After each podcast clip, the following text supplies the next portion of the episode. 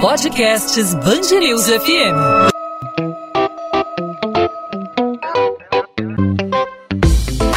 Dois às 20, com Maurício Bastos e Luana Bernardes. Desde junho, às vésperas do Dia dos Namorados, quando os shoppings voltaram a abrir as portas, nós acompanhamos por aqui com apreensão a flexibilização das medidas restritivas aqui na capital e no estado, né, Maurício? Pois é, Luana, em Niterói os alunos já podem retornar às salas de aula. Já em relação às aulas no município do Rio de Janeiro, ainda há uma indefinição, mas a prefeitura já autorizou, por exemplo, a volta de parte do público ao estádio do Maracanã a partir do mês que vem. Muitas cidades do estado já estão abertas ao turismo. E assim, aos poucos, a gente vai tentando se adaptar a essa nova realidade de pandemia. E você lembra, né? O último feriado foi movimentado no Rio de Janeiro. Infelizmente, muitas pessoas desrespeitaram as regras de distanciamento, praias e bares ficaram lotados. E agora, 15 dias depois, como estão os números de Covid-19 aqui no Rio de Janeiro? Depois daquele pico de casos que tivemos entre abril, maio e junho, será que teremos uma nova onda? Bom, para falar sobre esses números, nós conversamos hoje aqui no podcast 2 às 20, na Band News FM, com o sanitarista da Fundação Oswaldo Cruz, Cristóvão Barcelos. Cristóvão, obrigado por aceitar nosso convite mais uma vez aqui na Band News FM. Seja muito bem-vindo. Muito obrigado a vocês, hein? Obrigado por ajudar a contribuir ao esclarecimento da população e o papel que vocês estão fazendo. Nós aqui reforçamos o agradecimento, Cristóvão, e a gente quer saber, essa segunda onda de Covid-19 está mais próxima do que a gente imagina? Já estamos dentro dessa segunda onda. A gente teve aí 15 dias após um feriadão muito intenso no Rio de Janeiro, com muita gente lotando as praias, com muita gente desrespeitando o distanciamento social, muita gente viajando e lá no destino final, nas praias, nas serras também,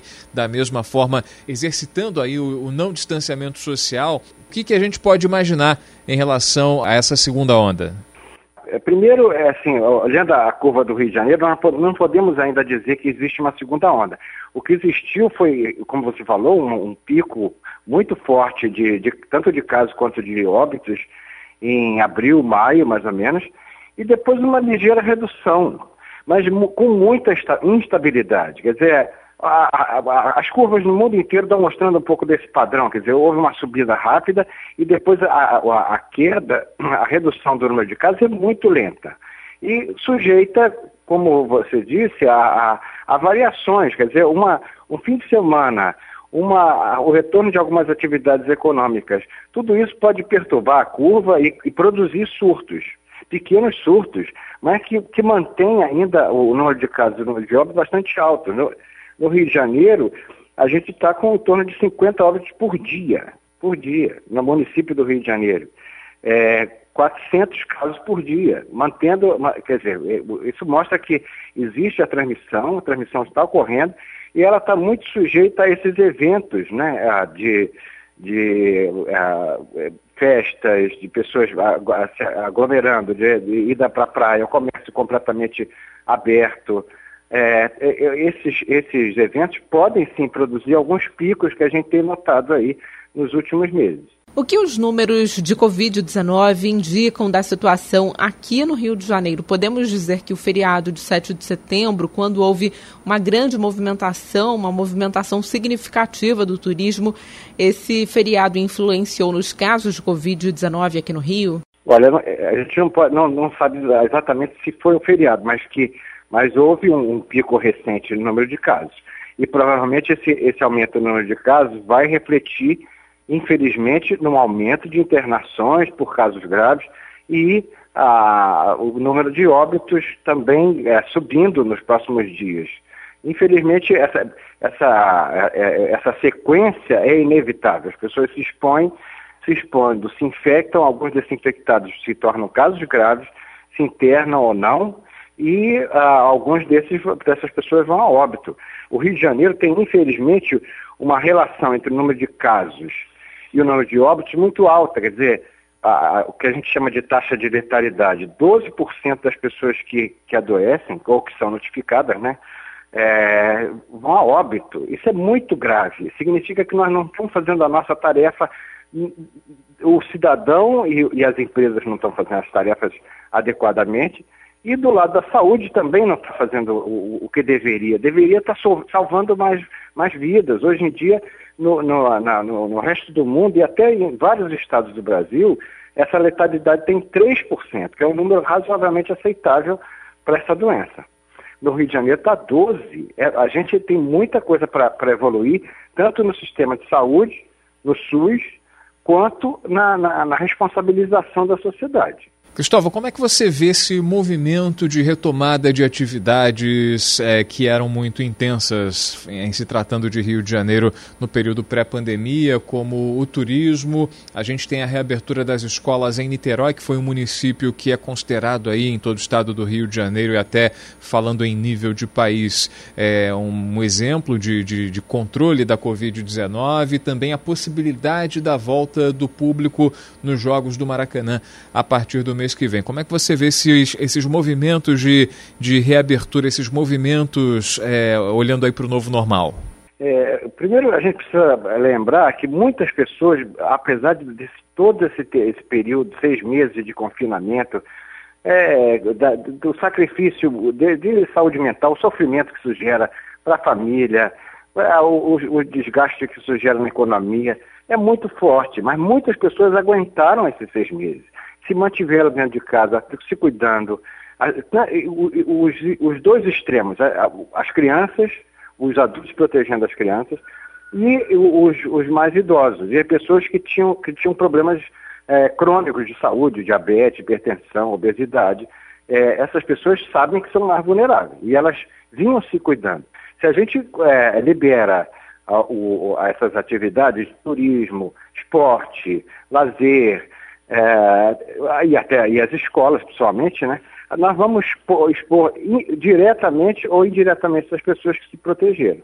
Quer dizer, uma, um adolescente que sai para beber e, e, e, fica brincando com, com outros adolescentes, provavelmente, né, o que tudo indica, pode ter até um, um, um caso mais leve da, da, doença. Se infectar e, e não causar um, um dano tão grande à sua saúde mas vai comprometer a saúde das pessoas que moram com ele. Isso é, é importante a gente lembrar. As crianças também. As crianças que, que vão à escola, elas muitas vezes apresentam ou, ou, são assintomáticas, como a gente chama, não, não apresentam sintoma nenhum da, da infecção, ou a, a, apresentam sintomas um pouco estranhos, dores abdominais e, e outros tipos de problemas neurológicos até, é, e, que, e que pode adoecer. Além disso, começa a circular o vírus entre dentro de casa e fora de casa. A pergunta é, será que nós, quando eu digo nós, a sociedade como um todo, as famílias, as empresas, o sistema de transporte, o sistema de saúde tem capacidade para sustentar esse tipo de retorno com todo o cuidado necessário? Os ônibus estão funcionando é, de, arejados e com pouca, pouca gente aglomerada, pouca gente circulando dentro dos ônibus, as escolas vão ter condições de identificar professores ou alunos ou funcionários que apresentam sintomas e rapidamente notificar esse, esse, esse caso para o sistema de saúde e para tomar providências, o, a família vai ser informada se algum, se algum professor ou funcionário a, apresentar sintomas é, vai ter, vão ter testes para essas pessoas, que tipo de, nesses lugares turísticos, e principalmente no Maracanã e lugares de, de aglomeração, vai, vai ter alguma maneira de, de triagem de pessoas que podem, que podem é, a, a, apresentar algum, algum tipo de, de problema. Por exemplo, não é recomendável que uma pessoa idosa, é, com hipertensão, com obesidade, frequente esse tipo de lugar de maneira nenhuma. Podem liberar o Maracanã, podem liberar uh, festas, mas não, essas pessoas sabem, sabem muito bem que tem que evitar esses lugares, porque elas podem adoecer de uma maneira muito grave. A justificativa do prefeito Marcelo Crivella, né, ao liberar a frequência no Maracanã, mesmo com a lotação reduzida, se formos comparar com a capacidade do estádio, é de que o Maracanã, recebendo jogos, diminuiria a quantidade de pessoas na praia. Essa compensação, esse cálculo no final das contas, ele de alguma forma ele equaciona, ele, ele dá um, um saldo positivo aí para o combate à Covid? É, eu, eu, acho, eu acho isso completamente inadequado, sabe? Ah, pessoalmente, eu acho, eu acho que deveria ser evitado qualquer lugar de aglomeração. E a gente tem que lembrar também que não, é, não é só aglomeração de uma pessoa ficar próxima do, eh, da outra. É, os, já está sendo provado de diversos, através de diversos estudos que ficar próximo dos outros, falando alto, gritando, cantando, são atividades de risco. Essa, essa, esse é o grande risco. Quer dizer, é diferente, por exemplo, você praticar esporte e cruzar com pessoas correndo ao, ao seu lado, num, num, ambiente arejado e ensolarado e, e, e, todo mundo com máscara. É diferente de você ir para um lugar e todo mundo gritar junto.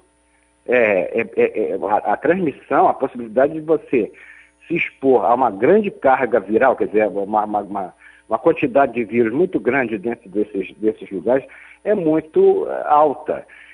Então, uh, o, que, o, que, a prefeitura poderia fazer, por exemplo, procurar maneiras de lazer, as pessoas, as pessoas precisam realmente de lazer, precisam de cultura, precisam disso, elas estão afitas de, de, de tanto tempo de permanência isoladas e, e, e, sem, sem contato com outras pessoas, precisando de arejar a cabeça, precisando de alguma maneira é, ouvir música e, e, dançar, mas que, que, será que não, é o momento de se pensar em, em, incentivar esportes individuais, por exemplo?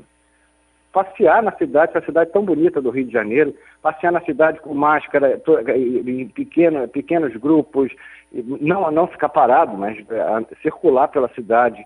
Isso é atividades de, de show, shows já, é, que poderiam ser transmitidos. Será que a prefeitura não tem uma secretaria de cultura, de esporte que, que poderia dar conta disso? Maracanã, não é o mais adequado nesse momento.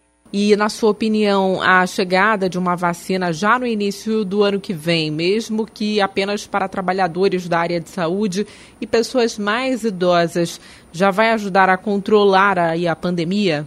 Muito, muito muito. Pode reduzir a, a, isso que a gente está chamando de letalidade, quer dizer, pessoa, as pessoas é, pode haver uma redução da transmissão e a, a, os casos podem ser menos graves, como tem, como tem acontecido com as outras gripes, né, que a gente, o SUS, felizmente, vacina essas populações mais vulneráveis, profissionais de saúde, é, idosos, pessoas com hipertensão, com, com câncer, e, e, e, diversas outras doenças crônicas. Isso reduz muito a, a, mortalidade. É, isso, é assim que o SUS tem trabalhado. Mas é, a gente precisa lembrar que nem todas as pessoas provavelmente vão ser vacinadas nesse primeiro lote, é, e que e mesmo com vacina tem todo cuidado é necessário, porque é, o vírus vai continuar circulando e, e, e o sistema de saúde tem que estar muito atento a, a alguns surtos localizados que podem acontecer. Cristóvão Barcelos, sanitarista da Fundação Oswaldo Cruz, conversando com a gente aqui no podcast 2 às 20 na Band News FM. Cristóvão, queria agradecer mais uma vez a sua participação conosco, pelos esclarecimentos, pelas informações compartilhadas aqui com o nosso ouvinte e até uma próxima oportunidade, Cristóvão. Muito obrigado, muito obrigado a vocês. 2 às 20, com Maurício Bastos e Luana Bernardes. Pelo menos sete sirenes foram acionadas na Rocinha, zona sul do Rio, devido às chuvas que atingiram a cidade nesta terça-feira. O município entrou em estágio de atenção por causa do acumulado de chuva nas últimas 24 horas. O estágio é o terceiro nível numa escala de 5, o que significa que uma ou mais ocorrências impactam a cidade. Segundo a prefeitura, o Forte de Copacabana chegou a registrar ventos de até 63,7 km por hora. Funcionários do Hospital Estadual Adão Pereira Nunes denunciam que a unidade unidade, que fica em Saracuruna, na Baixada Fluminense, encerrou todas as atividades de cirurgia pediátrica. O fim das intervenções aconteceu nesta segunda-feira. Apesar de a Prefeitura de Duque de Caxias negar a suspensão, um atendente da unidade confirmou a informação pelo telefone ao repórter Rian Lobo tentei ligar para aí, mas me transferiram. É para falar com o setor de cirurgia pediátrica, por gentileza. Então, senhor, eles é, lá devem estar muito ocupados, porque eles não estão nos atendendo. Ah, no caso aí não tem mais a cirurgia de apêndice para criança? É, cirurgia, ao que me consta, está suspensa. Mas todos os tipos de cirurgia pediátrica? Pediátrica, sim. Ao que me consta, sim. A Justiça do Rio decreta a prisão preventiva de Eduardo Fauzi, acusado de arremessar coquetéis Molotov dentro do prédio da produtora Porta dos Fundos, na zona sul do Rio. De acordo com a acusação do Ministério Público, o empresário teria assumido com a ação o risco de matar o vigilante, que estava na portaria do edifício no momento do crime, no dia 24 de dezembro de 2019. Para o Ministério Público, a vítima podia ser vista do lado de fora da produtora e só não morreu porque teve reação rápida. A Justiça Fluminense condena o governo do Rio a pagar uma indenização de 120 mil reais a um tenente da Polícia Militar que teve o lado direito do corpo paralisado durante operação da corporação realizada em 2018. Paulo Medeiros, de 49 anos, foi baleado na cabeça durante troca de tiros no Morro da Mangueira, na zona norte do Rio. O governo pode recorrer da decisão. A Procuradoria-Geral do Estado se limitou a informar que analisa o conteúdo da sentença. Thank you. Ponto final no 2 às 20. O 2 às 20 é a Band News FM em formato podcast para você que nos acompanha sempre em 90.3 FM, no site bandnewsfmrio.com.br ou no aplicativo Band Rádios. Ter noção do que aconteceu na nossa cidade, no nosso estado. Sempre trazemos aqui os principais destaques do Rio de Janeiro para os nossos ouvintes em formato podcast. Sempre uma entrevista com assuntos do nosso cotidiano. Claro, a gente não podia deixar de falar sobre os casos de Covid-19, o que a gente vem vem observando aí nos últimos dias o aumento da movimentação com a retomada das atividades, atividades do turismo, a possibilidade da volta às aulas no município do Rio. Em Niterói, esse retorno já foi normalizado, já foi autorizado e também no município do Rio a discussão sobre a volta do público aos jogos no estádio do Maracanã. O sanitarista da Fundação Oswaldo Cruz, Cristóvão Barcelos, analisou todas essas possibilidades e avaliou aí também a possibilidade de uma nova onda de contágio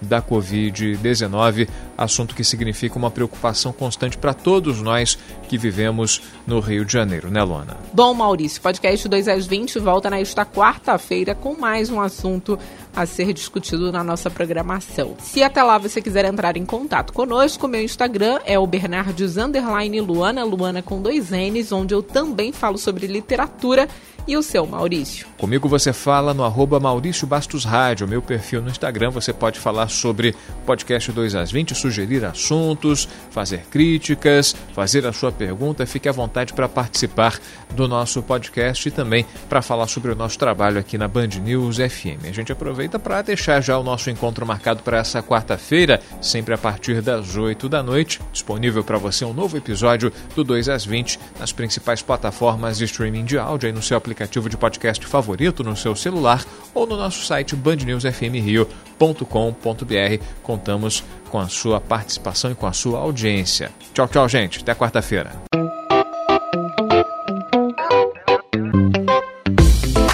Dois às 20, com Maurício Bastos e Luana Bernardes.